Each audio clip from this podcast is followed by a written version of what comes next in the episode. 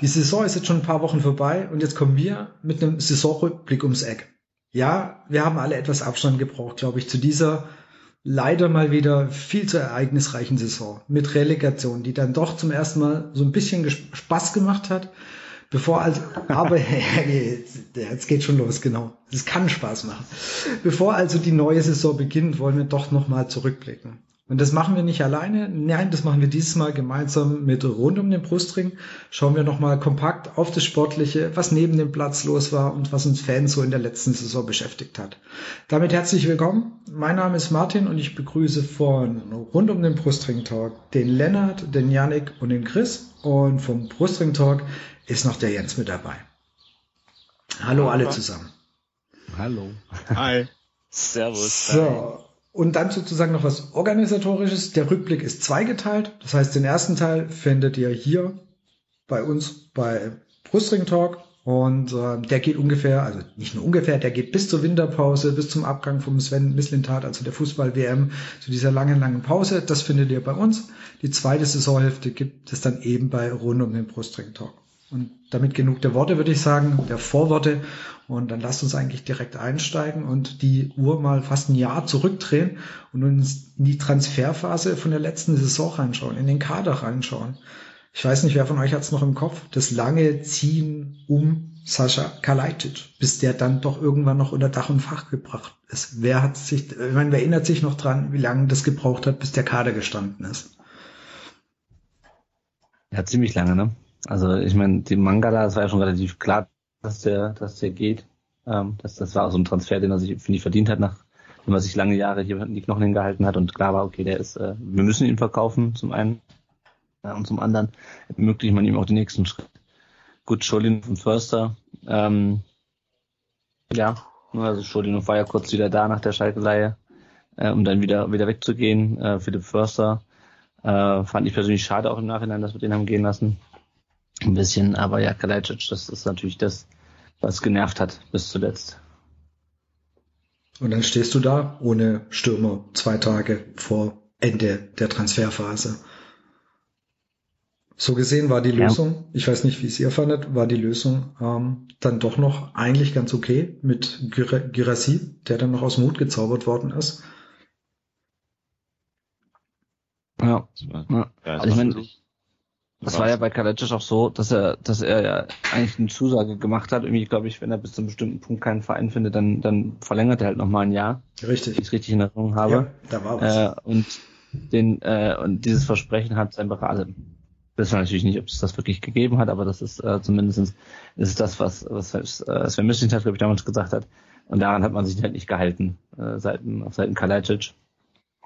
Ähm, und hat es halt auch bis zum Ende hinausgezögert, bis dann Wolverhampton doch zugeschlagen hat. Also ja, ja, das ist halt ein bisschen unbefriedigend, auch gerade wenn man die emotionalen Szenen mit Sascha äh, zum Monat vor, das paar Monate vorher gegen Köln ähm, gesehen hat, ähm, wo er da heulend auf der Bank sitzt. Ja, ja, also ja. War ja auch lange bei Bayern im Gespräch, darf man vielleicht auch an der Stelle nicht vergessen. Sein Berater war in München, da gibt's mhm. ja auch mhm. Videoaufnahmen davon und ich glaube, das hätte emotional viele VfB-Fans inklusive mir und wahrscheinlich euch alle auch noch mehr verletzt, wenn er dann plötzlich tatsächlich in der Allianz Arena aufgetreten wäre. Also das vielleicht auch nochmal der Vollständigkeit halber. Das war ja wirklich, wie es der Martin ja schon eingangs erwähnt hat, ein langer, zäher Kampf dann auch letztendlich. Und es war ja irgendwo auch absehbar, dass er dann wahrscheinlich auch trotz der Zusage mit Verlängerung oder diesem Versprechen, das da kolportiert wurde, dann letztendlich den Verein verlassen wird. Ja. Ich meine, wenn du es mal rein wirtschaftlich betrachtest, für zweieinhalb Millionen geholt, für 18 verkauft. Das war so, ich meine, wir werden noch im Verlaufe des Rückblicks auf das Thema Finanzielle kommen, aber das sind ja, ja. eigentlich genau die Transfers, die du brauchst. Natürlich tut's dann immer weh, wenn, wenn, wenn so ein Spieler dann halt auch wirklich geht, der, ja, ich glaube, den meisten VfB-Fans doch auch wirklich ans Herz gewachsen ist mit seiner Art, mit seinen Toren natürlich, keine Frage.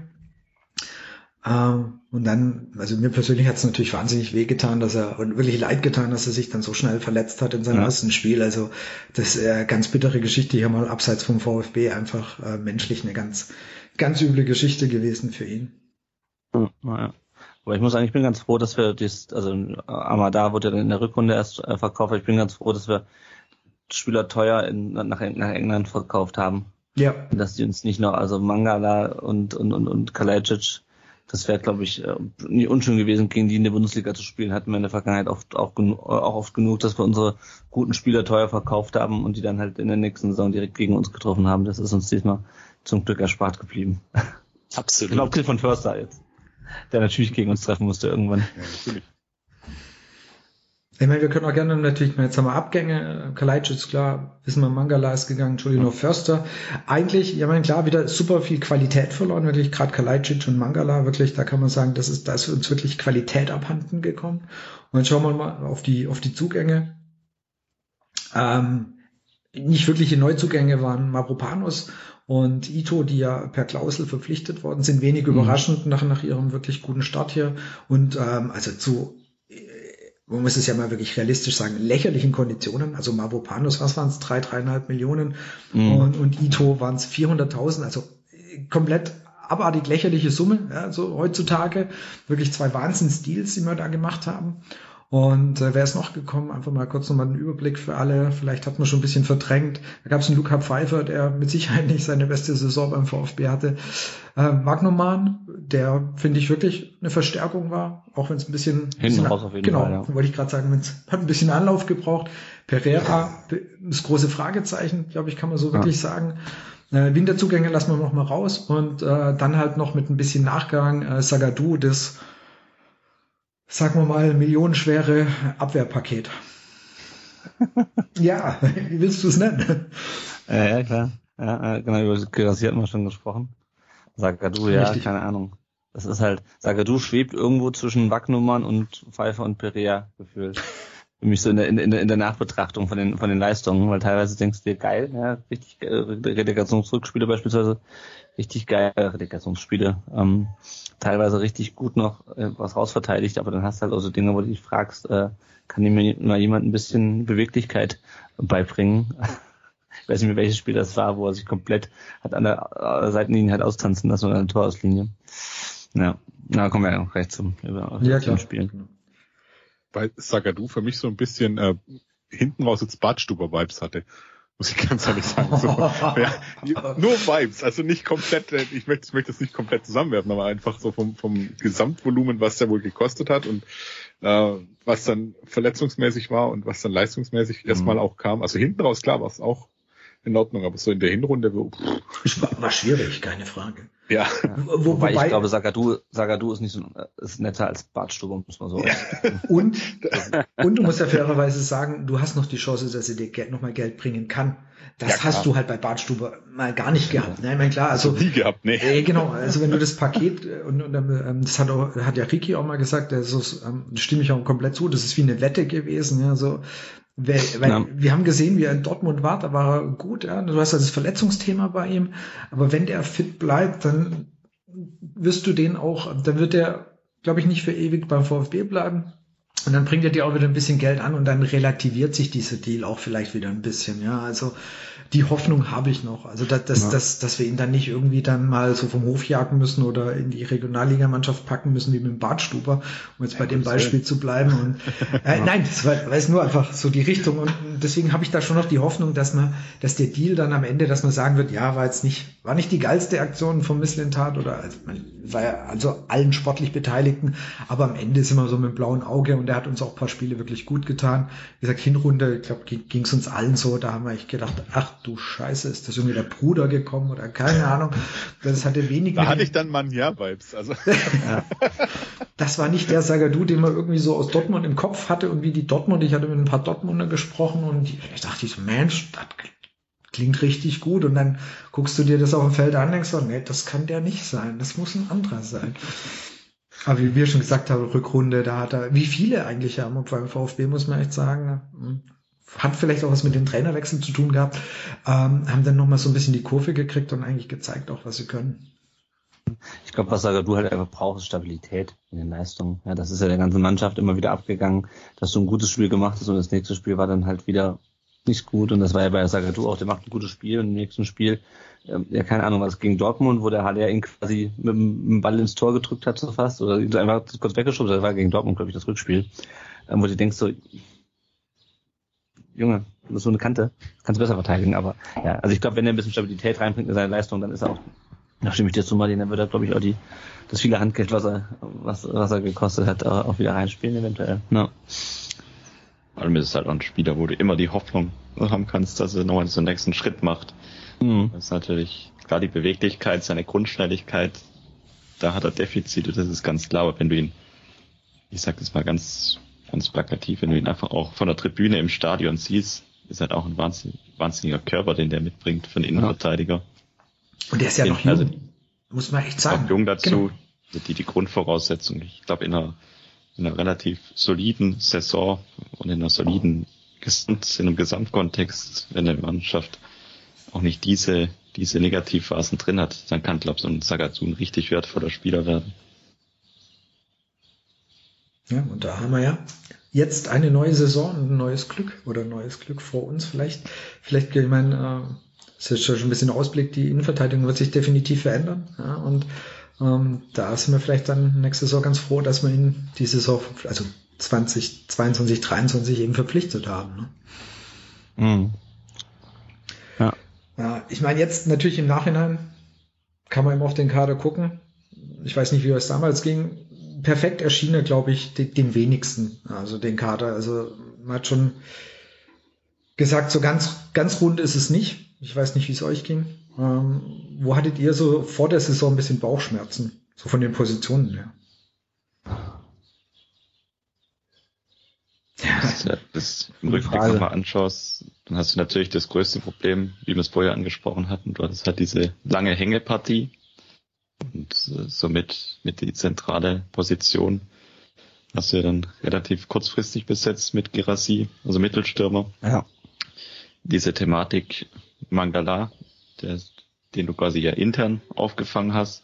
Das war natürlich schon was, so, ein Punkt, wo du diskutieren kannst. Hamada hat es dann überraschend gut gemacht, gerade auch in der Hinrunde. Ist ja dann auch nicht umsonst später auch, hat er uns verlassen, wie wir dann später ja auch noch mal draufkommen werden.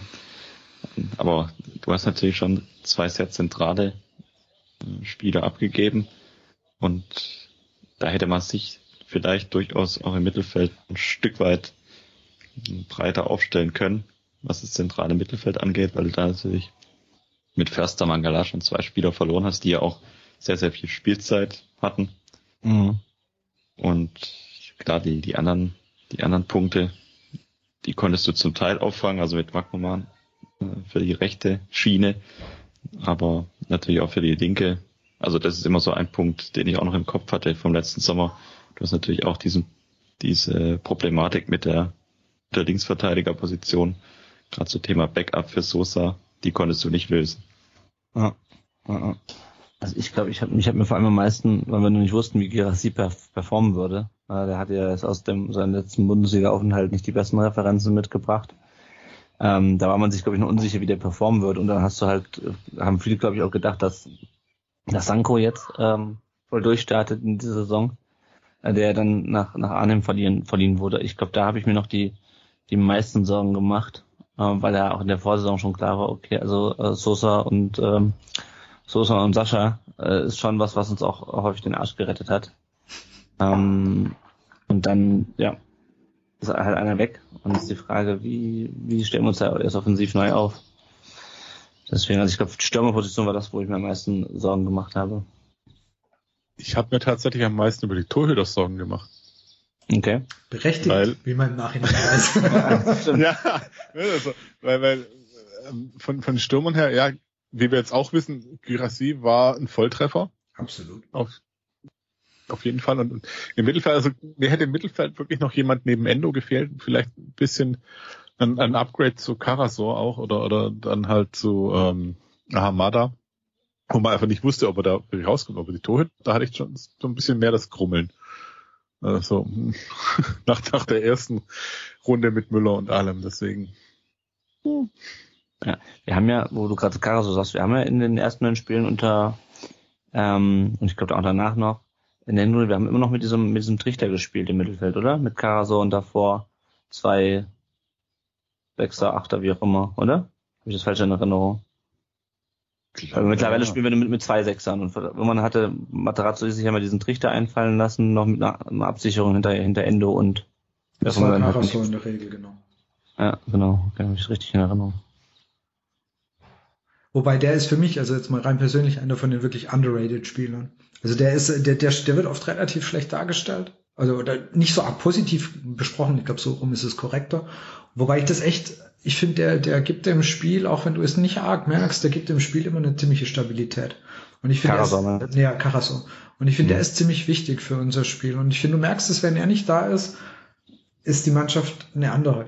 Und das ist so einer von den, von diesen Spielern, die hast du im Hintergrund, also die drängen sich nicht so offensichtlich nach vorne. Also du fällt, das fällt gar nicht so auf, weil er vielleicht jetzt nicht die, der hat nicht die Vorbereitung. Er spielt nicht den Pass, der zum Tor führt oder irgendwas in der Richtung und macht, macht natürlich auch mhm. nicht viel Tore. Aber also mein, meiner Meinung nach immer noch einer von den ganz wichtigen Spielern und ich bin immer erstaunt, wenn es, weil es gibt jetzt irgendwie so Gerüchte, ähm, hier Türkei oder irgendwas und ja, komm, Schubkarre und weg damit. Und ich so, Leute, also den musst du erstmal ersetzen.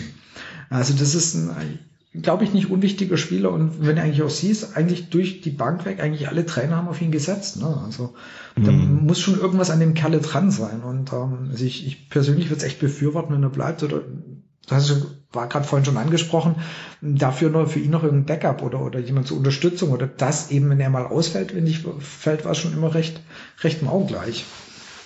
Mhm, ja, ja. ist halt die Frage, wie du damit äh, hinter oder ja, wie, wie, du halt die, wie man halt die Rolle von, von Endo sieht. Ne? Weil äh, entweder macht Endo halt wirklich den Ausputzer, was er ja eigentlich auch kann, ja? oder er schaltet sich halt mit weiter mit vorne ein, aber dann brauchst du halt irgendjemand, der den, der den anderen Richtig. Part entsprechend besetzt da. Ähm, und ähm, da ist die Frage auch, was Endo besser passt, weil Endo hat ja, wissen wir ja, ne, Legendo, viele wichtige, auch jetzt in der Relegation. Ich habe heute aus Versehen nochmal das Relegationsrückspiel mir angeschaut, ja, der macht halt geile Pässe. Ähm, gleichzeitig ist er halt auch jemand, der den Ball der halt behaupten kann im Sechserraum. Äh, ohne und äh, an dem kommt halt keiner vorbei. Und ähm, der Caso habe ich immer so ein bisschen das Problem gegen gegen so richtig gute Gegner, der ist ja einfach überfordert spielerisch. Also ne, das ist ein solider Spieler und wie du sagst, er arbeitet viel im Hintergrund, was man nicht sieht. Ähm, aber du siehst halt gegen manche Gegner ist der einfach und das ist halt das ist halt das Doofe, dass er halt auf so einer Position sitzt, äh, steht, wo wo so Fehler halt nochmal gravierender sind. Ähm, da sehe ich ihn halt als einen Schwachpunkt, aber das sind halt halt drei oder vier von von, von 17 äh, Spielen oder von, von äh, oder 8 von, von 34 und gegen die anderen ähm, passt das. Ja. Wäre ja prinzipiell okay. Also ich meine, wenn wir, ja, ja, also so rein von, wenn man da wenn man es guckt, bei acht verkackst du, den Rest spielst du mit oder unentschieden gewinnst, das würde uns ja erstmal reichen. Ja. Man muss ja einfach auch ein bisschen so das, also ein Blick auf, wo kommen wir her und wo stehen wir gerade. Da, mhm. Das ist da reicht's für viele natürlich nicht. Ich meine, du hast es ja realistisch eigentlich gemerkt, wenn es äh, gegen Mannschaften, ähm, gegen welche Mannschaften wir zwar oft besser aussahen, aber am Ende eigentlich nicht wirklich Sonne gehabt haben. Das ist halt schon eher, das sind die, die uns dann spielerisch auch auseinanderbauen können. Ähm, sahen wir zwar lustigerweise oft besser aus, weil es uns halt teilweise natürlich auch mehr Raum gegeben haben, aber dieses Thema, es, es reicht dann nicht ja, wie gesagt, wenn es für einen Großteil von der Tabelle reicht, könnte ich gut mitleben. Mhm. Ich meine, jetzt, sind wir, jetzt gehen wir eh gerade schon ein bisschen in sportlich und ich denke, es vielleicht ist ganz gut. Wir haben jetzt Kader gehabt. Lass uns mal ein bisschen auf die äh, auf den Einstieg in die Saison gucken. Ja, eigentlich, du kommst mit, mit der Euphorie des Last-Minute-Klassenerhalts, die berühmte 92. Minute, Endo. Eigentlich, mein Gefühl hat mir gesagt, hey geil, dieses Spiel, das muss der Mannschaft, das muss allen so einen Kick geben. Und ich habe das mit dem vollen Brustton der Überzeugung Ende letzte Saison gesagt, wir werden nichts mit dem Abstieg zu tun haben. War scheiße, ja. Hat, hat, wohl nicht so, hat wohl nicht so ganz geklappt. Aber weil ich gedacht habe, hey, wenn du, wenn du es nicht schaffst, diese Euphorie, das, was da entstanden ist, dass, dass die Mannschaft das pusht, den Trainern an, alle das, ja. Und dann kam eben die Hinrunde unter Matarazzo und ich glaube, das ist vielleicht äh, den ersten Block, den wir jetzt mal so, wenn wir so auf Spielerische gucken. Der allererste Einstieg, Leipzig, war jetzt eigentlich nicht ganz so schlecht. Und dann kam Bremen, ein Spiegelbild eigentlich so, der ganze Bremen-Spiel, so, so ein Spiegelbild dieser ganzen Saison, die wir hatten. Ich weiß nicht. Janik, vielleicht du mal, wie hast du so diese Matarazzo-Zeit so ein bisschen wahrgenommen, gefühlt? Brotlose Kunst, würde ich sagen. Also du hast oft Spiele gehabt, die schön anzusehen waren. Weil du jetzt gerade das Bremen-Spiel nimmst, du bist ja. eigentlich die bessere Mannschaft gegen äh, Bremen damals ja Aufsteiger. Ja, sind aufgestiegen, genau ja, richtig. Absolut. Denkst eigentlich, okay, geil, den gleich mal ein bisschen Wind aus den Segeln nehmen. Und dann kommt da Oliver Burke, by the way, der ist dann in der, nach der Hinrunde auch gegangen. Also der hatte dann noch mal eine Sternstunde in Dortmund und ist dann aber auch ein bisschen abgedankt im Bremer Spiel. Nee, ähm, ich würde sagen, brotlose Kunst. Es war oft gut anzusehen. Es waren gute ähm, Anlagen dabei.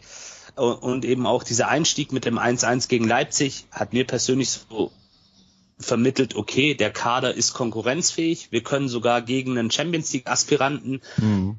punkten. Muss man ja sagen, RB Leipzig einfach sportlich gesehen, egal was man von dem Konstrukt hält, sportlich gesehen wird da wirklich gute Arbeit geleistet und die spielen einen guten Ball. Gut waren damals auch zu dem Zeitpunkt ein bisschen in der Krise mit Domenico Tedesco, der dann auch ein paar Spieltage später geflogen ist, aber ich hatte eigentlich Hoffnung und dieses 2-2 in Bremen, war, der, war ja der zweite Spieltag, da wirfst du ja auch nicht gleich als Fan die Flinte ins Korn, dann sagst du, okay, Kacke, Oliver Burke, ja, okay, danke für nichts, ein Punkt, aber darauf lässt sich aufbauen auf dieser Leistung. Jetzt musst du einfach nur ein bisschen sicherer werden, aber die Mannschaft ist dann unter Materazzo, ich weiß nicht, in so eine, ich weiß nicht, wie man das am besten umschreiben kann, in, in so einen, in so eine, ja, Lekativ vielleicht auch, oder ja, es hat immer ein bisschen was gefehlt am Ende mhm. des Tages, diese Abgezocktheit, die dann auch mal so eine Mannschaft wie beispielsweise Augsburg, wo ich sage, die sind deutlich spielerisch schlechter wie wir, aber die schaffen es dann doch irgendwie pragmatisch, sich auf das Wesentliche zu konzentrieren und die Punkte einzufahren. Und genau diese Fähigkeit hat uns am Ende des Tages unter Materazzo vor allem gefehlt. Also ich weiß noch, dass ich mich besonders über dieses Bremen-Spiel aufgeregt habe, obwohl es der zweite Spieltag war und denkst ja, okay, sind ja noch drei, äh, sind ja noch 32 Spiele. Aber das war halt genau das, was uns ja auch letzte Saison dann gegen Bochum und gegen Hoffenheim war das, glaube ich, irgendwann im Frühjahr 22 so in die Scheiße geritten hat. Diese Dinger in letzter Sekunde, weil du nicht richtig, also du hättest ja in diesem Spiel eigentlich nur die Bremer nochmal anlaufen müssen und irgendwie den Ball äh, wegschlagen müssen. Stattdessen stellst du dich hinten rein und wartest darauf, dass ein langer Ball auf dich zugeflogen kommt. Und das war, da habe ich mir gedacht, Leute, schon wieder echt? Schon wieder wie Bochum? Also Bochum ist für mich so dieses Paradebeispiel, weil ich weiß nicht, da stand ich beim, im Rewe an der Kasse Komm, Rewe können wir jetzt sagen, ne? Neuer Sponsor. und ähm, und hab hier Sofascore aktualisiert und hieß die ganze Zeit, ja, ähm, 2 zu 1 VfB, 2 zu 1 VfB, 2 zu 1 VfB und dann in der allerletzten Sekunde springt das Ding auf 2-2 oder was, oder 1-1. 1-0, 1-1 was, glaub ja, und ich so, ey, und dann hat zweiter Spieltag, denkst ja, gut, so guter Start gegen Leipzig und dann passiert genau das wieder. Und verschenkst eigentlich zwei Punkte, die du sicher haben musst, weil Bremen war auch nicht gut in dem Spiel. Ja. Mhm. Und, ja. Das verfolgt uns ja letztendlich, das war ja nicht das einzige Mal, ne? Ja, Äh, Wolfsburg, Hoffenheim. Ich meine, wir haben so oft einfach noch echt am Ende dieses scheiß Gegentor bekommen. Okay, wir haben auch ein paar Mal in der, in der letzten Minute die Tore geschossen, die uns dann gerettet mhm. haben, aber sehr oft und, und, das zieht sich halt wirklich und das kannst du einfach sagen, das zieht sich ja durch alle Trainer hinweg. Matarazzo ähm, Wimmer, Labadia. Das hat sich, das zieht sich durch alle Trainer durch und da ist schon irgendwo, da stimmt's dann irgendwo gedanklich. Ja? Also das, da, da musst du irgendwo genau, wie du sagst, warum, warum haust du den Ball nicht raus? Was, was verleitet dich dann dazu eben, dass, dass das einfach doch relativ oft passiert und wieso bekommt man es eigentlich überhaupt nicht abgestellt? Ja? Also wieso wird's eigentlich nicht wirklich besser? Das ist, das ist ja das dann noch so ein bisschen Sorge bereitet und was viele sagen, ja gut, das liegt dann, ist die Qualität vom Kader, die ist dann eben doch nicht gut genug, dass du so ein Spiel gegen den Aufsteiger, gegen Bremen, du das ähm, nach Hause schaust, ja, also da ist die Qualität doch nicht genug. Also für mich ist es einfach wahnsinnig viel Kopfsache. Und viele, ja. sagen, viele sagen dann wieder, ja, Kopf, Kopfsache ist halt auch Qualitätssache. Ja. Ja, ist eine Mischung aus beiden, glaube ich. Also ich, ja. Richtig, ja. Aber ich denke halt trotzdem, und das war mein Gefühl, dieser Kader ist eigentlich gut genug, um mindestens drei Konkurrenten hinter dir zu lassen. Absolut. Das, das, das war, und das wird dir, jeder von diesen selbsternannten Experten, Sportjournalisten, auch Fans von anderen Vereinen, wenn du mit, dich mit denen unterhältst, die sagen immer, hey, ihr habt doch eine gute Truppe, ihr habt da den Silas, ihr habt den Girassi, ihr habt den Mafropanos, den Sosa, den gefühlt auch jeder Bundesligist gerne haben würde in seinem Kader. Aber ja, es kommt dann diese VfB-Lethargie einfach der letzten Jahre. Irgendwann verfällt die Mannschaft in so eine Lethargie. Das war das Wort, was mir, by the way, vorhin ja. gefehlt hat. Wo du dir denkst, Leute, bitte, wo du wirklich am liebsten als Fan aufs Feld rennen würdest und jeden Einzelnen durchschütteln möchtest und sagst, hey, stell dich doch einfach hin, hau den Ball raus, zieh einen Foul, ist scheißegal, dann hol dir halt eine gelbe Karte. Aber ja, und Martin, du hast es richtig gesagt, genau das ist auch eine Qualitätssache. Das ist eine Qualität, dass du eben deine Anlagen richtig einsetzt und clever spielst. Das ist auch eine Qualität, die eine Bundesligamannschaft auszeichnen sollte und die essentiell ist. Hm. Also einerseits stimme ich euch zu, dass natürlich auch die geistige nicht Reife, sondern so dieses, dieses, dieses Wachsein dazugehört. Ja, das man entwickelt es dann vielleicht später noch, wenn man, wenn man ein bisschen mehr Erfahrung hat. Ähm, für mich ist aber auch eine Sache der, also ich, wir hatten das in, in der Rückrunde ganz viel bei uns im Podcast, dieses Thema Angst und Mut, ja. Ich glaube, wenn du dich gegen Bremen hinten reinstellst und hoffst, dass das Ding bald vorbei ist, dann, dann ist es nämlich genau das, ja. Du hast so Angst, dass das passiert und dann passiert es auch genau so. Ja, ich meine, gut, das ist das 3-2 von Yannick Gerhardt gegen, gegen Wolfsburg. Äh, das erinnere ich mich jetzt nicht mehr ganz genau. Ich weiß, ich glaube, es war auch ziemlich dämlich. Ähm, und ich glaube, es war auch eine Sache der Ansprache. Also es war halt, das war ja das, was wir auch gesagt haben. Das war ja schon nicht, da hat sich durch alle Trainer gezogen. Es war auch nicht das erste Mal, erste Mal unter Matarazzo, dass uns sowas passiert ist, dass wir später zum, zum Tor kassieren. Ähm, oder auch dieses, dieses Unionsspiel, ja. Da trifft dann, ich glaube, Union hat, glaube ich, 1-0 gewonnen mit, mit dem Kopfball von jemandem, der, glaube ich, noch kein Tor für die geschossen hat. Ich habe den, den, den Namen verdrängt. Ähm, und ganz viele Spiele, wo dann Materazzo es nicht oder nicht mehr geschafft hat, die Mannschaft so zu aktivieren, dass sie halt irgendwie so anzusprechen, dass sie halt das Ding über die Zeit bringt oder keine Ahnung, sich geschickter anstellt. Also ja, es, ist schwierig. Also mich hat auch, muss ganz ehrlich sagen, mich hat diese Saisonstart völlig fassungslos gemacht. Absolut. Und Weil für die für die schlechte Vorsaison gab es genügend Gründe, ja, von genau. einfach einer schlechten Vorbereitung, wo, wo Müller nicht dabei war. Alles.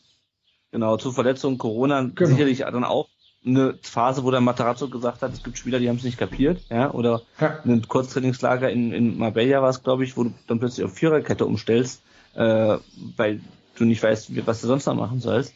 Ähm, aber diese Saison, du hast eine perfekte Vorbereitung, es war nichts, erstmal abgesehen von dieser Kalajdzic-Geschichte, aber da können wir uns das über Girassi auch nicht beschweren. Ähm, es war alles angerichtet eigentlich. Und dann legen wir die, und das ist man muss auch nochmal unterstreichen, das ist der schlechteste Saisonstart aller Zeiten beim VfB. Noch nie, vorher haben wir neun Spiele lang kein einziges Spiel gewonnen. Und Stimmt, das, ist halt krass. Neun Spiele, richtig. ja, genau. Das, ja, das muss man sich wieder vor Augen halten. Das ist absolut recht. Ja, das ja, also hat, du hast so gute Voraussetzungen und du stellst schon wieder äh, Negativrekord auf. Und das, das ist das, was ich nicht verstehe. Also, weil ich dachte, wir sehen darüber hinaus, dass wir Negativrekorde aufstellen, aber scheinbar nicht.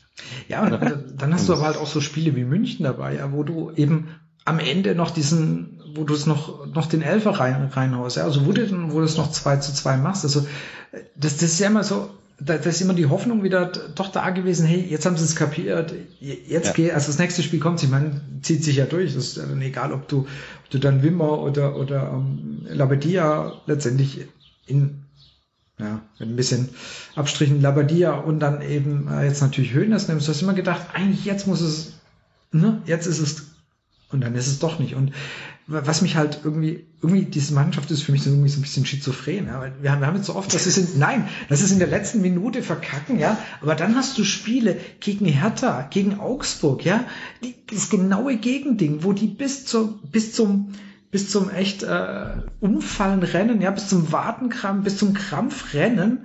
Ja. Äh, Anton für mich wirklich so dieses Sinnbild, der, der dieses 2 zu 1 reinnagelt und äh, jetzt mal schon mal eigentlich beim nächsten Trainer, aber einfach nochmal dieses, äh, wo du dann denkst, denkst nee, eigentlich, da, da stimmt's doch. Also die, die, die können das und, und der Kopf ist klar, sie wollen und sie können und dann die nächste Woche drauf wieder so anders. Und das, das ist das, was mich, äh, du hast es so schön gesagt, fassungslos, das, das war der Saisonstart, aber das, das zieht sich durch die ganze Saison durch. Du kriegst es nicht in deinen Kopf, wie diese eine Mannschaft zwei so unterschiedliche Gesichter so äh, ja, einfach zeigen kann. Das ist das, was, was mich so die ganze Saison echt immer noch, auch letztendlich später unter Höhnes noch, ja, da hast du so einen Aussetzer in, in, in Berlin, da denkst du, kann nicht wahr sein, das kann doch nicht die gleiche Mannschaft sein.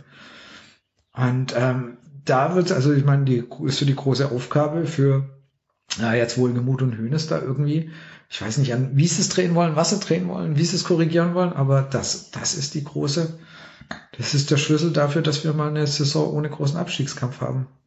Das, hast, das einzustellen. Oder?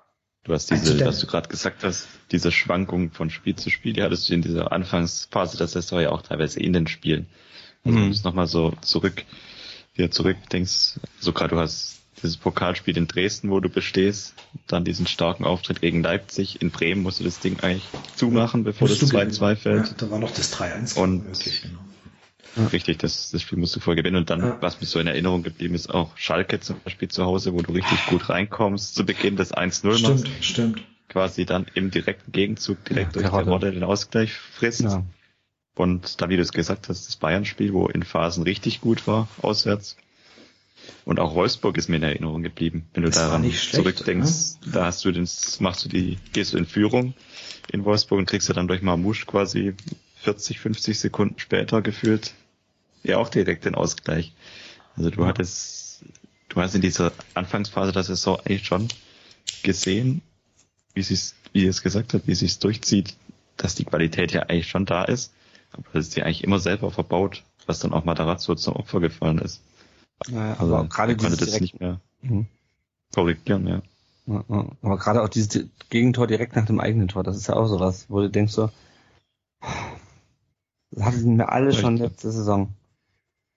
Ja, ja, genau, das sind die, das war ja gerade so die Diskussion, wenn man es nochmal zurück, sich da nochmal zurückversetzt, es kommt einem ewig hervor, auch durch diese lange WM-Pause dann. Mhm. Aber du hattest diese Diskussion, das war ja auch so dieser Hauptpunkt, gerade in der Anfangsphase der Saison, wie du es gesagt hast, dass du jedes Mal gedacht hast, es kann nicht wahr sein. Genau die gleichen Probleme ziehen sich weiter durch. Gerade so dieses, dieses Schalke-Spiel, das Wolfsburg-Spiel, wo du dir wirklich auf völlig, fast schon unsinnige Weise die, die, die Spiele verbaut hast, wo du eigentlich hättest punkten müssen und auch gewinnen müssen gegen Schalke zu Hause zum Beispiel. Ja. Und dann natürlich auch ja, diese Komponente, wo dann, da kam ja wirklich wieder alles zusammen, auch dann dieses Schalke-Spiel, wo du diese unsinnige gelb-rote Karte bekommst für Wagnermann in der zweiten Halbzeit. Und ja, aber wie gesagt, eigentlich, eigentlich um es noch kurz abzukürzen, die, die Saison begann eigentlich bis bis zur 80. Minute in Bremen eigentlich relativ gut. Und auch in ja. Bremen musst du bedenken, dass du da dieses völlig dämliche, nach drei, vier Minuten dieses 0-1 gefangen hast. Wo du auch schon wieder dachtest, das kann nicht wahr sein. Die Thematik ja. hat man doch schon mal. Und dann drehst du es trotzdem und machst es halt nicht zu. Ja. ja und da, das sind wir wieder bei dem Ding. Also, ich meine, klar, hätte, wäre, könnte. Ja, das, das hat, das erinnert mich dann so ein bisschen an diese, an so eine Saisonstart auch wie unter Zorniger, wo du dann gegen Köln verlierst, das erste Spiel, ja. Wo du eigentlich denkst, was wäre gewesen, wenn du eben Bremen gewonnen hättest? Ja, dann hast du vier Punkte nach zwei Spielen. Super. Ja, perfekter Start gewesen, ne? Und dann wären sie vielleicht auch in, in anderen, ja, in eine andere Richtung. Hätte sich das Ganze entwickelt. Aber, mein klar, hilft nichts, war halt so. Und ähm, die Matarazzo-Zeit ist dann, glaube ich, doch recht, recht berechtigt nach, was war, 1000 Tage, also mit so lange. Ja, genau, 1011 Tage am Ende. Ja, genau, also so lange war echt schon lange keiner mehr da und ah. so rein menschlich tut's, hat's dir echt Wahnsinn, also jetzt mir wahnsinnig leid um ihn getan. Ich finde, es war ein super sympathischer Trainer, muss man echt an der Stelle nochmal sagen und, aber ich glaube, am Ende wusste auch selber nicht mehr, wie er noch aus dem Ding rauskommt. Ich hatte das Gefühl, der hat, das hat dann auch schon echt so ein bisschen Ratlosigkeit bei ihm und ähm, dann hm. irgendwann dann halt doch folgerichtig die ähm, Trainerentlassung, wobei ich glaube, das ist ähm, es sind ja oft immer so diese, diese Floskeln, wobei ich, ich glaube, dass es, dass es allen nicht so ganz einfach gefallen ist, das zu beenden. Und ähm, Interimstrainer Wimmer waren nur ein paar Spiele. Ne? Das war dann noch bis zur, bis zu der Winterpause. Meine, da kommen wir gleich noch drauf, wenn so ein bisschen von Sportliche ins Vereinspolitische oder ins, äh, ins Außersportliche geht. Ja. ja, dann diese, diese Hängepartie um Wimmer, der quasi, ja, fang mal an und ähm, mach mal ein Spiel, mach mal zwei, mach mal drei, mach mal noch einen Ticken weiter. Das war natürlich, äh, dafür hat er das wirklich, finde ich, zumindest äußerlich echt gut aufgenommen, mitgemacht, mhm. ja, und hat halt gleich natürlich ein, ein ziemliches Ausrufezeichen gesetzt gegen direkten Konkurrenten, gegen Bochum. Das 4 zu 1 da am zehnten Spieltag. Lennart, als du es vorhin gesagt hast, ich habe das schon überhaupt nicht mehr im Kopf gehabt, dass wir neun Spiele nicht gewonnen haben.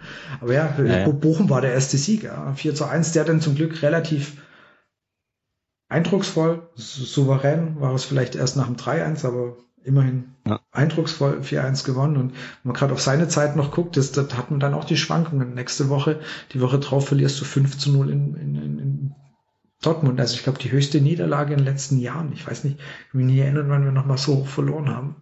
Also fünf. Aber das hätte ja deutlich höher ausgehen können. Ja, muss man ja auch sagen. Also Dortmund hat ja dann in der zweiten Hälfte mal ein bisschen runtergeschalten, aber ja. ich kann mich nur erinnern, Jude Bellingham mit einem überragenden Spiel wo ich dann auch wirklich vor dem Fernseher saß und den bewundert habe, wie der spielt.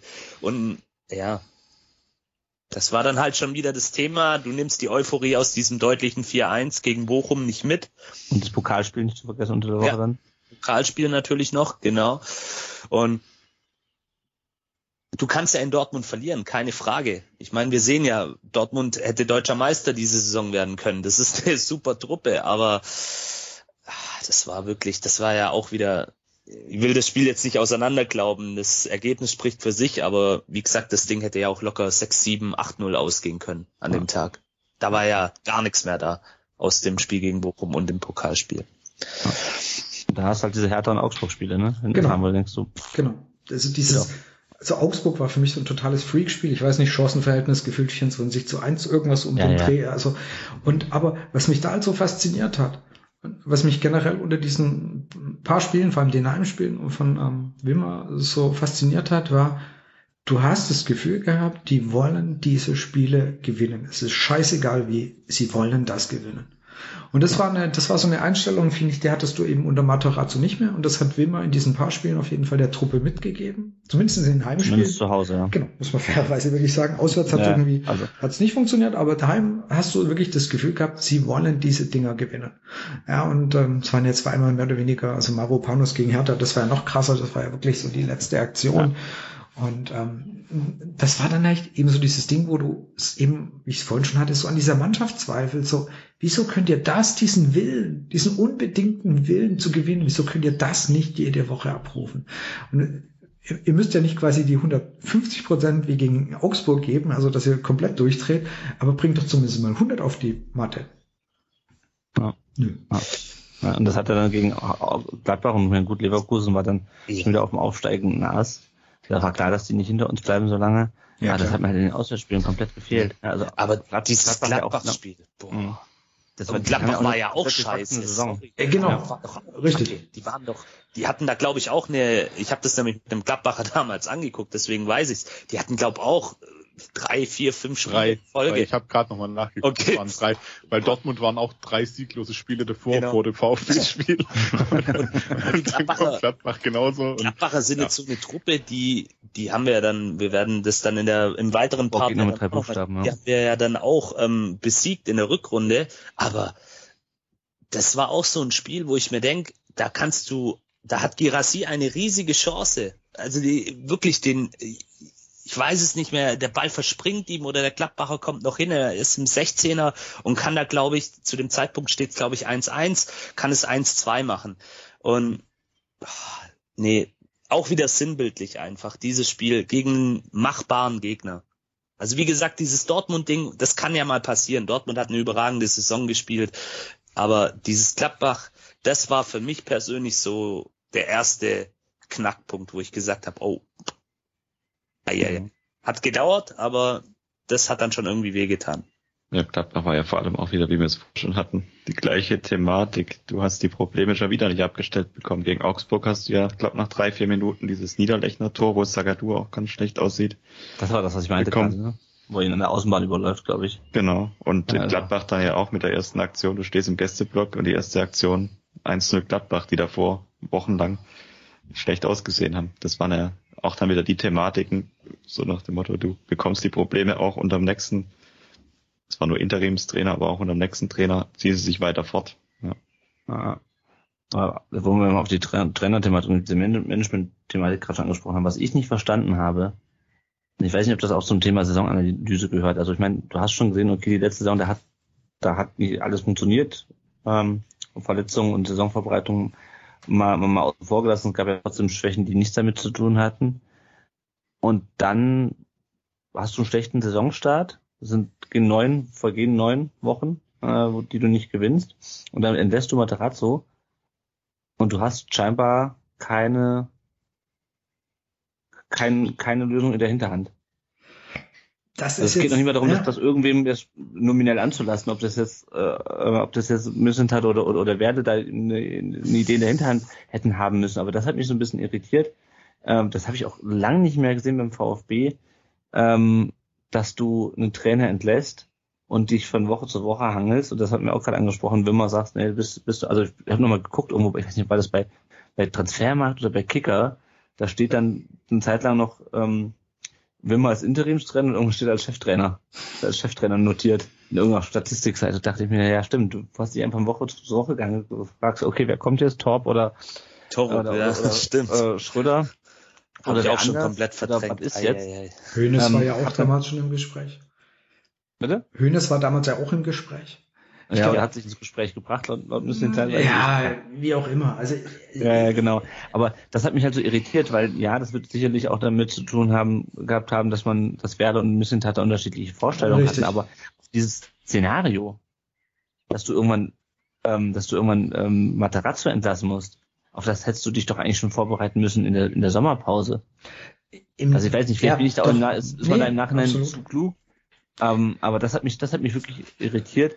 Also erst hast du diesen beschissenen Saisonstart und dann kannst du nicht darauf reagieren. Also klar, du entlässt einen Trainer, aber was machst du dann? Und dann sagst du plötzlich, und ich gehe mit dieser rechten Hochrechnung nicht ganz mit, dann fängst du plötzlich an zu sagen, ja, der hat jetzt drei, äh, so und so viele Punkte aus so und so vielen Spielen geholt. Wenn wir das auf die Saison rechnen, dann denke ich mir, ja, lieber Sven, das kannst du machen, aber du weißt, also es kann so kommen, es kann aber bei einer Grundgesamtheit von sechs Spielen auch ganz anders kommen, weil du kennst ja auch die Mannschaft. Also das hat mich fand ich irgendwie unbefriedigend alles, diese, diese Phase nach der Entlassung. Ähm, es wurde ja generell auch unbefriedigend dann, aber wie gesagt, diese Trainergeschichte, das äh, ähm, ja, war, war komisch irgendwie.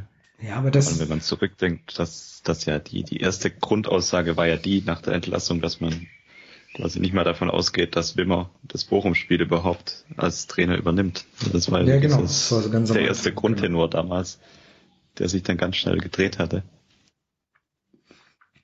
Aber ich glaube, da war halt wirklich schon das, was wir dann, was wir später noch nach komplett außen eskaliert ist, was dann nach außen komplett für alle auch ersichtlich geworden ist. Es gab zwei Parteien mit komplett unterschiedlichen Ansätzen, komplett unterschiedlichen Meinungen. Fraktion Werle, Fraktion Misslintat. Und ich glaube halt, ich war bei keinem Gespräch dabei. Es sind jetzt einfach Vermutungen, das, was wir so ein bisschen mitbekommen haben. Es waren halt, die einen machen den Vorschlag, die anderen machen den Vorschlag und beide sagen gegenseitig Scheiße.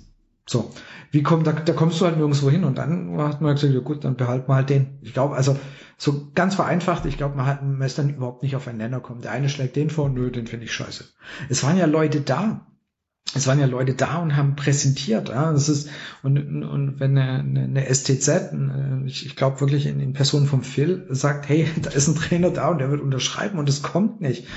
Und, und das, das ist keiner, der sich sonst weit aus dem Fenster lehnt, ja, der einfach sagt, hey, da passiert was. Da, da siehst du, dass da intern einfach so nicht mehr gestimmt hat, dass da ging es vielleicht auch, da ging es gar nicht mehr ums Sportliche, da ging es nicht mehr um das Fachliche, um das Sachliche. Es ging nur noch einfach, ich bin, ich bin gegen das, was du ähm, vorschlägst und ich bin gegen das, was du vorschlägst. Also so hat man am Ende das Gefühl gehabt, reinste Kindergarten, man konnte sich nicht mehr einigen, man konnte sich nicht zusammen auf einen Nenner bringen, wo du sagst, hey Leute, ihr seid erwachsene Leute, es geht hier um unseren Scheißverein. Das, was ihr immer so nach vorne stellt, es geht nur um den VfB, es geht nicht um Personen, das habt ihr alle. Dann nehme ich auch Misseltat nicht aus, nehme ich Werle nicht raus, das habt ihr alle zu diesem Zeitpunkt nicht geschafft. Ihr habt es nicht geschafft, den Verein über eure Interessen, über euer was weiß ich, über eure Befindlichkeiten zu stellen. Und das hat uns dann in die, halt in die Situation gebracht, dass Wimmer bis zur Winterpause da war. Ja, ich glaube, das war dann am Ende so diese Notlösung, die genau. eine weitere Eskalation ver verhindert hat, weil das ist jetzt auch reine Mutmaßung, aber wenn man immer die Entwicklung danach sieht, war zu dem Zeitpunkt wahrscheinlich auch bei gewissen Personen schon klar, dass Missint hat nicht Richtig. die WM-Pause übersteht. Und Richtig. natürlich lässt du dann Missint hat keinen neuen Trainer verpflichten. Das hätte ja dann auch inhaltlich für die andere Seite keinen Sinn gemacht, dass du sagst, der verpflichtet uns jetzt noch einen Trainer, aber in äh, guten vier Wochen bekommt er von uns auch sein, äh, Seine seine Kündigung mehr oder Genau. weniger zugestellt. Und klar, dass das Missint hat die Trainerauswahl äh, von Werle und Co. nicht mitgetragen hätte, als er noch im Ja. Amt war. Das liegt auch auf der Hand, wenn du dann Absolut. siehst, wer später dann verpflichtet Genau. wurde.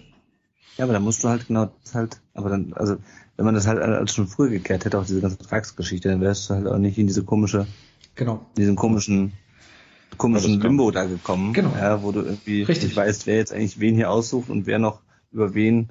Also, ja, das ist Genau, da kommen wir nämlich zu den, ganz beschissenes Timing. Genau, jetzt kommen wir zu diesen, eigentlich sind wir schon komplett beim Außer sportlichen finde ich auch voll okay. Ich glaube, so Vorrunde haben wir einen ganz groben Haken dran, also sportlich. Und ähm, da kommst du zu den Dingen, zu dem Zeitpunkt war es Werle schon lang klar, dass er mit Misslintat nicht weitermachen konnte. Da konnte er uns erzählen, was er wollte, konnte sich auf eine Pressekonferenz mit ähm, Kedira und Lahm und allen hinstellen und sagen, ja, mal, wir sind in Gesprächen, entspannt euch, das Berühmte, entspannt euch, was denn. Es war ihm sonnenklar. Und wenn er was anderes sagt, meines Erachtens, er lügt, er lügt einfach komplett. Aber dann musst du halt auch die Konsequenz draus haben und sagen, ich schmeiß ihn jetzt raus. Ich schmeiß ihn genau jetzt raus, weil dann kann ich den Trainer jetzt entscheiden. Aber das hat er nicht gepackt. das, das kreide ich ihm halt komplett an. Also ich glaube nicht unbedingt, dass er ihn, dass es ihm schon klar war, dass er ihn rausschmeißen wollte. Ja? Ja, aber ich glaube nicht aber, dass, er, dass ihm von, schon von vornherein klar war, auch als er kam schon, als er irgendwann dann die, sich die Vertragskonstrukte angeschaut hat, dass er diese Klausel nicht mehr drin haben wollte. Also das glaube ich schon, dass das nicht erst, dass ihm die Idee nicht erst gekommen ist, als er sich dann irgendwann mal die, den Vertrag von äh, Mistintat angeschaut hat und gedacht hat, oh, das ist aber komisch, die Klausel. Und ich glaube, daran hängt es ja mehr oder minder. Ja? Also ich glaube, ohne diese Klausel hätte ähm, äh, diese Klausel, also, also nur ohne da jetzt einem von beiden zu sagen, oh, die Klausel muss unbedingt drin sein und die Klausel muss unbedingt raus, aber ich glaube, das war letzten Endes der Knackpunkt. Ich glaube, Ja. finanziellen hätte man sich noch geeinigt. Ich glaube, da waren noch ein paar andere Sachen. Ich glaube, die sind einfach nicht auf einen Nenner gekommen, wie, wie, wie sie weitermachen wollen. Ich glaube es echt nicht. Ja, also will auch nicht ausschließen, dass Ja. da auch persönliche, äh, dass da auch sozusagen unterschiedliche Ja. Entweder Ansätze oder vielleicht auch einfach Genau. persönliche, persönliche Differenzen, ähm, auch über die Ansichten über die Führung, über die sportliche und, und Genau. sonstige Führung Genau. des Fußballvereins Genau. da, da, da aufeinander geprallt sind. Was ich aber grundsätzlich auch, also ich hätte auch lieber mit, mit, mit Sven Mislintat weitergemacht, was ich aber, dass es grundsätzlich, grundsätzlich unterschiedliche Ansätze gibt, finde ich legitim. Ja? Absolut. Nur du musst es Absolut. dann halt, du musst es dann halt sauber, sauber machen, ja. Dann sagst du halt, okay, also wir haben uns jetzt entschlossen, äh, wir haben unterschiedliche Ansätze, ich bin der Vorstandsvorsitzende, ich schmeiß ihn raus, so ungefähr. Ja? Also, Richtig. Ne, dafür ist er Genau. Vorstandsvorsitzender Genau. und, und Sven, äh, und Sven, Sven Mislintat war halt nur in Anführungsstrichen Sportdirektor, aber du musst es halt sauber machen. Ja, und ich meine, Darum geht's. dann, und dann, und vor allem, da greife ich ein bisschen auf den zweiten hervor, du musst es dann halt besser machen. Also wenn du sagst, okay, also so wie er das macht, passt mir nicht, oder ich möchte ihn für das, was er macht, möchte ich ihn nicht mit diesen Fähigkeiten oder mit diesem Geld ausstatten, wie auch immer, dann musst du es halt besser machen. Und das ist das, das ist der große Fehler. Zum einen, also es sind zwei große Fehler. Zum einen dieses, dieses unsaubere Hin und Her, ja. Ähm, und zum anderen, dass du dann halt es hinterher nicht besser machst. Und da sind wir eigentlich im Grunde wieder bei, bei Wolfgang Dietrich, ja, der auch irgendwie, ähm, der auch irgendwie den, den, den Dings äh, noch brauchte für die Ausgliederung, den Schindelmeiser, und dann halt ihn rausschmeißt und Rest geholt. Ja, also wenn der damals irgendwie einen Geilen verpflichtet hätte, ja, der Ried, der auch gute Spieler verpflichtet, ich glaube, dann äh, wäre auch Wolfgang Dietrich nicht so schlecht in Erinnerung, ja.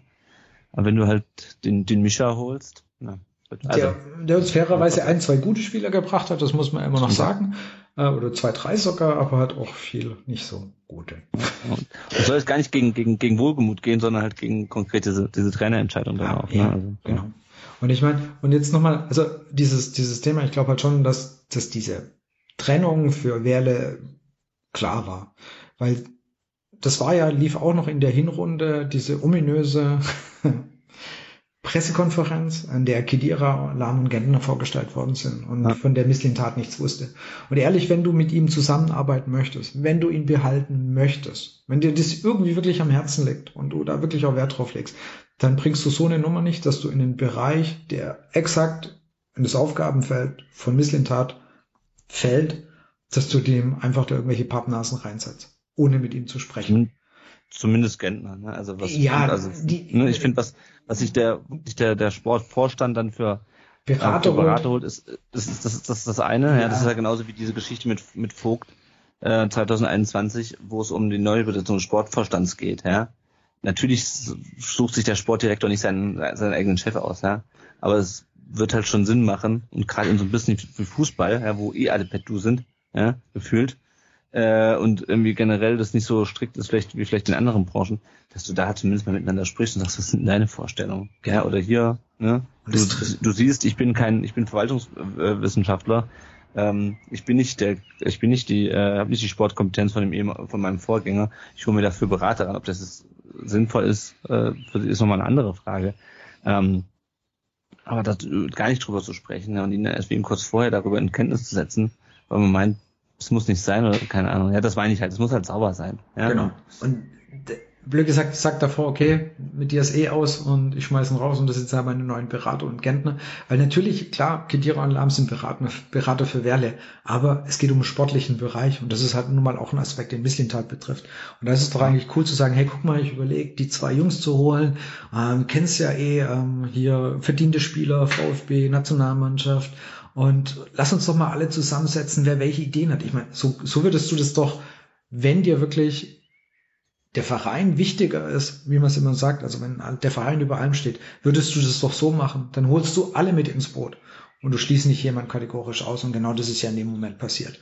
Auch wenn Kidira und Lahm Berater eigentlich für einen ähm, Werle sind, aber trotzdem, es geht um Sportliche, es geht um Fußball und da hat nun mal ein Sportdirektor auch so ein, zwei Worte mitzureden. Ja. Wobei da möchte ich dem ähm, Alex Weller tatsächlich ein bisschen Feigheit auch vorwerfen. Weil ich glaube, da Ja. hat er die Konfrontation mit, mit Misslintat komplett gescheut. Ja. Ähm, also ich habe mich eh schon gefragt, so, was haben die bitte in der großen Sommeranalyse besprochen? Ähm, weil wir wissen ja, unsere Sommeranalysen, unsere großen haben mehr Tradition wie Leipziger Fußballvereine, aber äh, was haben die da besprochen? Man hatte keinen Exitplan für, für, für Matarazzo und äh, da müsste doch auch dem Werle schon klar gewesen sein, okay, wenn das so weitergeht oder irgendwas mit, mit Bislint hat, läuft das auch nicht so. Also das merke ich nach einem halben Jahr, wo ich da bin Ja. äh, oder sollte mir dann zumindest klar sein, immer dieses, ja, ich mache mir noch ein Bild. Ja, okay. Äh, und äh, dann so eine Nummer bringen, uh, nee. Also wie gesagt, ich glaube, da hat er wirklich komplett die Konfrontation gescheut und das ist halt das, ist das Riesenproblem, weil äh, die Kommunikation von Werle prinzipiell, also Gottes Willen, ich habe äh, Achtklässler, die besser präsentieren können, wie der irgendwelche Pressekonferenzen macht. Äh, und, und und dann triffst du auf quasi einen Medienprofi mit Misslintat, der genau weiß, wem stecke ich irgendwie was, ähm, wie stelle ich mich dahin, wie, wie argumentiere ich das und was weiß ich was. Und dass da schon Welten aufeinander geprallt sind, ist auch völlig klar. Und wie gesagt, da hat er äh, die Idee prinzipiell, sich ähm, für, für, für den Ressort, für den Sportvorstand, wo er keine Ahnung von hat, was er auch nicht machen möchte unbedingt, äh, sich da Verstärkung holt oder sich da Berater holt, finde ich eine legitime Sache. Absolut. Aber wie wie es der Martin gesagt hat, dann sprech es mit den Leuten, die es betrifft, ab. Und das ist eben auch, äh, wenn man von, von moderner Führung sprechen möchte, gehört diese Transparenz dazu. Und die hat gefehlt. Wahrscheinlich, nehme ich jetzt an, ich weiß, ich denke auch keiner von uns war dabei, aber ich denke, er hat es einfach gescheut und ist komplett unterschätzt, dass das so nach hinten losgehen kann. Ja, ich glaube, Deswegen entspannt euch mal. Genau. Du, Ja, genau. du, du hast gerade dieses Thema Kommunikation und das ist leider ähm, jetzt über Werle, also viele sagen, hey, lass ihn, lass ihn das, das, das, das was er kann, machen, ja. Aber zum Beispiel, ich finde, kommunikativ ist das einfach, und es ist fast egal, wo dieser Mann auftritt, das ist jedes Mal ein Fiasko. Und du denkst so, geh einfach vor kein Mikrofon, das wird echt wahnsinnig helfen. Das ist so für, für mich so diese Reschke-Vibes. Der, jedes Fettnäpfchen, das da ist, wird aber eiskalt mitgenommen.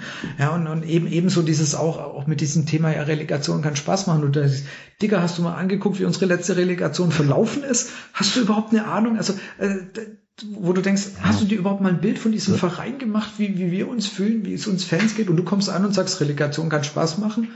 Äh, Ich nein. halt kenne genau kenn auch keinen Fan Wow. von Köln, der gesagt hat, geil, Relegation, boah, voll Bock Nach drauf, 0-1 im boah. Hinspiel. Ja. Genau. Ja, Ja. genau, genau, nach dem Also, Hinspiel aber- auch. Boah, Ey. puh, und, und Das ist halt, das ist halt genau das, ja. Ähm, es hat ihm scheinbar niemand erklärt, dass hier in den letzten zehn Jahren, in den neun Jahren, seit er weg ist, was, 2013 ist er weg, ne, glaube ich. Bevor Ja, man das sagt, 2012, 2012. Zehn, 12, zehn, ja, genau. plus minus zehn Jahre. Genau. Ja, genau. Was in den plus minus zehn Jahren hier, hier los ist, ja, hier entspannt sich keiner, ja. Und wenn dann hier irgendwie ein Labadia angekarrt wird, dann kriegen, die Leute, dann, kriegen die, dann kriegen die Leute die Krise, weil wir alle wissen, wie die ganze Scheiße angefangen hat. Nämlich damit, dass man damals gesagt hat, ah ja super, äh, Pokalfinale, äh, lasst doch mal äh, Labadia äh, die, die Vorbereitung auf die neue Saison machen.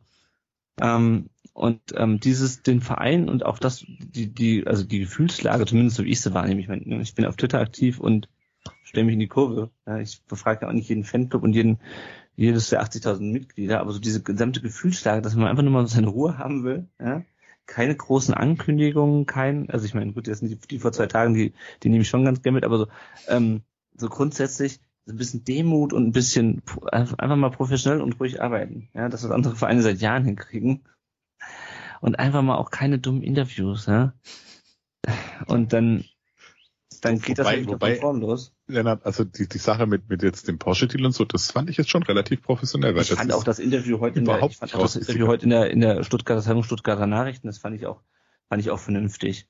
Weil da halt aber auch mal, also ich weiß nicht, vielleicht hat das, hat das jetzt endlich kapiert, ja?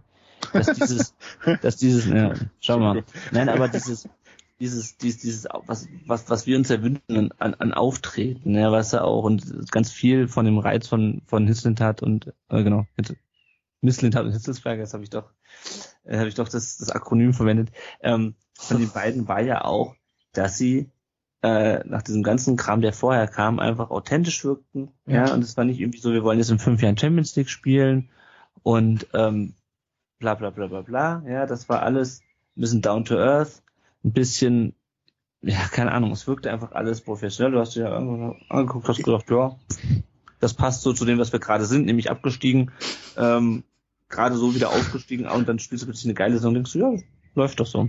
Wobei, wobei ich ganz ehrlich auch sagen muss, ich glaube, ähm, Hitzelsberger hat manche Probleme auch einfach ein bisschen weggelächelt. Natürlich, aber er war, weißt, du, er hat, er war halt, äh, gerade in, in solchen Interviews oder solchen Geschichten hat er sich halt weitaus besser verhalten. Er Ja, kon konnte sich besser verkaufen, hat bessere Medientraining gehabt, ich weiß es nicht, aber er konnte sich einfach, er hat nicht jedes Fettnäpfchen mitgenommen, er hat ein paar andere eingepackt, okay, wissen wir, aber also so in diesen klassischen Interviews oder, oder, oder Pressekonferenzen, da hat er sich einfach deutlich souveräner verhalten. Ne? Und das macht halt viel Absolut. aus. Und, und ich sage mal ein bisschen, die, die Seele des Schwaben ist ja eher so ein bisschen Understatement. Ne? Also der Schwabe ist ja eher, Standardschwabe ist jetzt nicht so einer, der, der, der rumprotzt und irgendwas. Das ist eigentlich nicht die Natur der Schwaben, das ist eher das, man, schafft und man tut. Und dieses, dieses, dieses ähm, eher so, wie, wie Werle sich gibt, ist ja eigentlich wahnsinnig untypisch, unschwäbisch. Und ich glaube, deswegen knallt halt auch so oft bei den Fans, weil das kommt nicht wirklich gut an. Also du magst eher so ein bisschen, hey, ein bisschen, äh, wie Lennart gesagt hat, ein bisschen dieses Bodenständige. Das ist ja eigentlich viel mehr, was das schwäbische Herz trifft und genau einfach mal seine Ruhe haben, vor sich hinschaffen und eine seri seriöse, solide Saison. Da wären wir alle ja happy, ja, von uns, ähm, was ja oft von außen auch an, äh, rangetragen wird, ja. Also das muss man wirklich sagen, das ist von außen, also von sei es Fans oder andere Medien, die immer denken, in Stuttgart wollen alle Champions League spielen. Ja, allen Scheiß, das wollen wir doch gar nicht. Wir wollen eigentlich eine scheiß Saison, wo wir nicht am 34. Spieltag noch um Ja. Leben oder Tod kämpfen müssen, ja, sondern halt um, hey, wir gucken 34. Spieltag Konferenz und gucken an, wie sich irgendjemand anders um den Abstieg prügelt. Herrlich. Das ist doch eigentlich der, der Wunsch, das ist das Ziel, wo wir erstmal hinwollen. Meinetwegen die nächsten zwei, drei Jahre habe ich überhaupt keine Schmerzen mit. Ja, aber das ist auch, da ist, glaube ich, Misslintat, da fehlt, äh, Misslintat ist schon, Werle, oh Gott, das habe ich beide verwechselt, oh Gott. das. Auf den Ja, ich Twitter glaub, schaffort mit ihm.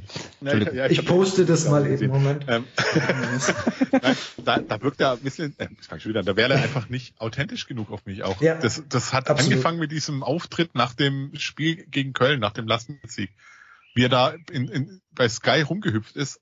Also ich will auch gedacht so, okay, entweder ist er auf Drogen oder, also äh, war für mich schon so mh, eher seltsam und so hat sich halt einfach auch fortgezogen, äh, einfach durch, durch durchweg und der Mann braucht ich habe es die Woche, habe ich äh, auf Twitter eine kleine Diskussion da gehabt. Also entweder braucht er einen Medienberater oder er ist einfach kein Mann für die erste Reihe. Ja. Ja. Ich, Ja. ich glaube auch, Genau das. das, ich glaube auch, das, Ja. man, man sieht ja, er hat jetzt einen Deal eingefädelt, der wirklich hoch anzu, ihm hoch anzurechnen ist. Er hat, er hat einen zweiten Investor gefunden. Genau, das, deswegen. Wie lange wie lang haben wir darauf gewartet? Ja, und also das muss man sagen, hey, top, und, und das hat er im Hintergrund gemacht und vielleicht sind das auch wirklich die Sachen, die er kann. Aber genau dann nimmt ihm das Mikro und weg. Porsche und Mercedes zusammengebracht. Ne? Äh, Das ist ja, Ja. wirklich, da kommen wir wahrscheinlich dann nachher noch mal ein bisschen dazu. Also- Und, aber ähm, lass den Mann vielleicht einfach echt nicht so oft ins, vor, vor ein Mikro, lass das andere Leute machen, die sich besser präsentieren können, den VfB vielleicht auch besser darstellen, letztendlich uns Fans nach außen positive ja, transportieren, darstellen Ja. können und äh, la- lass ihn seine Arbeit machen, wenn er denn schon da ist und aber und, und nimm ihn vor allem aus dem Sportlichen raus, weil jetzt Genau, das ist, das ist Genau. gerade das Thema Sportverstand. Das Genau. sehe ich nämlich auch, weil, ganz ehrlich, also ähm, wenn, wenn du, du, du dir mal vorstellen würdest, wir hätten jetzt die letzten ähm, zwölf Monate einen Sportverstand gehabt, ja, der hätte zu allen Themen rund um Trainerentlassungen, der wäre ja auch der erste Ansprechpartner von Mislintat ja, gewesen für eine Vertragsverlängerung oder halt entsprechend nicht, je nachdem wer das gewesen wäre, ja.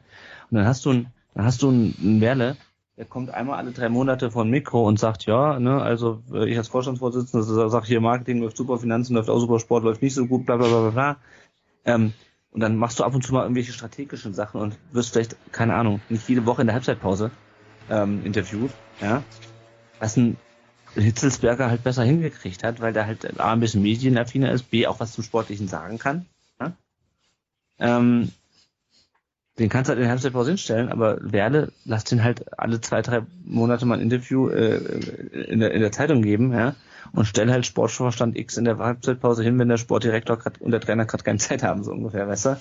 Ja, aber, aber guck Ähm. das ist ja jetzt genau das. Du hattest Mislintat, du hattest Hitzlinsberger oder wenn dann in deinen Pauseninterviews, dann hast du immer noch Günter Schäfer gehabt. Oder Gönner, Günter ja. Schäfer hast du immer noch. Das top, Ja. den mag ich auch. Der ist, der ist einfach so herrlich, äh, ehrlich. Aber jetzt hast du halt einen Werle, wo du, wo du echt, wenn das Mikro angeht, du schon weißt, Gottes Willen, vielleicht kriegt er einen Hustenanfall und kann gar nichts sagen, die Viertelstunde oder zehn Minuten lang. Äh, oder du stellst jetzt einen, einen, den, den neuen Sportdirektor hin, der halt eine Ausstrahlung hat, so ein Haschpapi, der halt nichts groß macht. Der halt groß in die Kamera Mhm. guckt, ein bisschen lieb was erzählt, der, den wir am liebsten in die Hand nehmen möchte oder einen Arm nehmen möchte und sagt, ach komm, dann wird schon alles werden. Und ah, das sind halt Welten, die da aufeinanderprallen. Ganz einfach. Weil wir es anders gewohnt waren, weil, weil Misslintat uns da mitnehmen konnte, weil, weil Hitzelsberger uns da mitgenommen hat. Ja, Ja, genau. Sie haben also äh, du, du hattest du hattest gerade so das Gefühl, ähm, jetzt gerade noch unter Misslintat Hitzelsberger, sie haben, sie haben, äh, das ist unser Plan, das wollen wir machen, da gehen wir hin, wir machen so und so. Und da wusstest du so ein bisschen Bescheid und dann so jetzt gerade die Zeit dann unter Werle, ähm, äh, und dann auch ohne Misslintat, das ist eher so eine Blackbox gewesen. Das heißt nur, ja, man, man kommt nicht, also man, man behält den Weg bei. Ja, aber wie? Wie, wie, wie macht ihr das? Was wollt ihr denn tun? Äh, Wie sieht's denn aus? Und das weißt du eigentlich bis heute nicht. Also ich, die, du, waren einfach greifbar. ja, und, und du, ich meine, du hast jetzt eigentlich, du, man hat immer nur gehört, ja, okay, es muss sich vielleicht irgendwie jetzt verändern, der Kader muss sich verändern, die Struktur muss sich verändern, aber ja, wie genau? Was wollt ihr denn machen? Also, was ist denn euer Plan? Also, wollen wir mehr Junge, mehr Alte, mehr, mehr, was weiß ich, mehr, also, da, da ist einfach, und, und, und ich, ich glaube einfach, wir Fans, also- Fans oder viele Fans wollen halt einfach so ein bisschen mitgenommen werden, ja. Und ähm, ich glaube, das haben halt die Vorgänger ein bisschen besser gemacht. Die haben das, was sie konnten, uns an Bruchstücken hingeworfen. Ja, wir hatten irgendwas, wir wussten so die Richtung und ähm, du musst einfach die Fans mitnehmen. Also Lennart, du wolltest das sagen. Ja, genau, wobei ich muss sagen, also wirklich so, dieses Interview, was ich, was ich vorher noch gelesen habe, kurz davor, das geht schon in so eine Richtung. Ja? Das war nicht sein da er- Jahr. Absolut. Ne, da benennt er, da benennt er ganz konkret, ja, also zum einen lobt er die Mannschaft, du hast es ja auch gelesen, das hatte ich bei Twitter gesehen, da, da, er er lobt die Mannschaft und sagt irgendwie äh, individuell und, und super Jungs und so. Ähm, und man will weiter mit jungen Spielern gehen, eigene, aber auch extern dazugekaufte, ähm, wie es halt Milosevic hat er, glaube ich, genannt. Genau.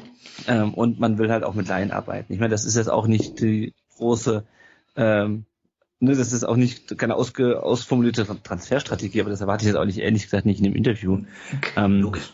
aber das ist halt das, wo ich dann sa- auch sagen kann, okay, das ist jetzt das, was du dann, was dann vielleicht auch ein Sven hat dir als Sportdirektor nicht gegeben hat oder anders gesehen hat, ja, der dann halt sagt, okay, nein, aber was ist ja auch nicht so wahr. Also Wagnermann ist ja ein Transfer, den hätte wohlgemut diese Saison genauso getätigt wahrscheinlich. Ja? Ähm, kein U- U20-Spieler mehr, der bei Hamburg ist irgendwie das aus Hamburg nicht mal langsam den nächsten Schritt machen will aus der zweiten Liga, äh, veranlagt ist, aber halt auch nur deswegen beim VfB anheuert, weil er halt verletzungsanfällig ist. Ne? Also ist ja nicht so, als ob Lissent hat nicht auch gesagt hat, okay, wir holen jetzt nicht nur äh, Leute wie Kulibali Richtig, oder oder oder, ja. Das ist oder, ja, was man oder, ihm immer vorgeworfen ja. hat, aber hat er ja nicht gemacht. Ich meine, da waren auch Leute. Zumindest zumindest letzte Saison jetzt nicht mehr genau. Ja. Ähm, und ähm, aber das war, wo ich sagen konnte, okay, das das ist das ist für mich okay, ja. Und das Thema diese mit dieser Stabilität, weiß ich nicht, woran es liegt. Entweder ist es die Bundesliga-Erfahrung oder es ist eine generelle persönliche Veranlagung. Das ist ja nicht, dass ein Spieler immer komplett einbricht. Das ist die Mannschaft als Kollektiv, die dann irgendwie so wechselhaft ist. Und da musst du irgendwie, und das ist, glaube ich, die große Herausforderung für die nächste Saison, da musst du irgendwie einen Schalter finden. Und ich hoffe, dass, dass Hönes das auch mit der Ansprache macht oder wie auch immer, oder du baust den Kader an einzelner Position, Position um, dass du, dass du halt diese Stabilität reinkriegst, dass nicht die Mannschaft kollektiv sich in der 92 Minute oder 95 Minute ein Tor von Oliver Burke einfängt, nur weil sie sich hinten reinstellt. Du brauchst, das, Ähm. du brauchst die kollektive Hertha und du brauchst die kollekti- kollektive Augsburg. Das, was sie Ja. da abrufen, die zwei Spiele mal exemplarisch, also die Hinspiele logischerweise, ähm, das ist das, was du brauchst. Und da müssen wir hin. Und das ist, wie, wie du sagst, das ist die große Aufgabe.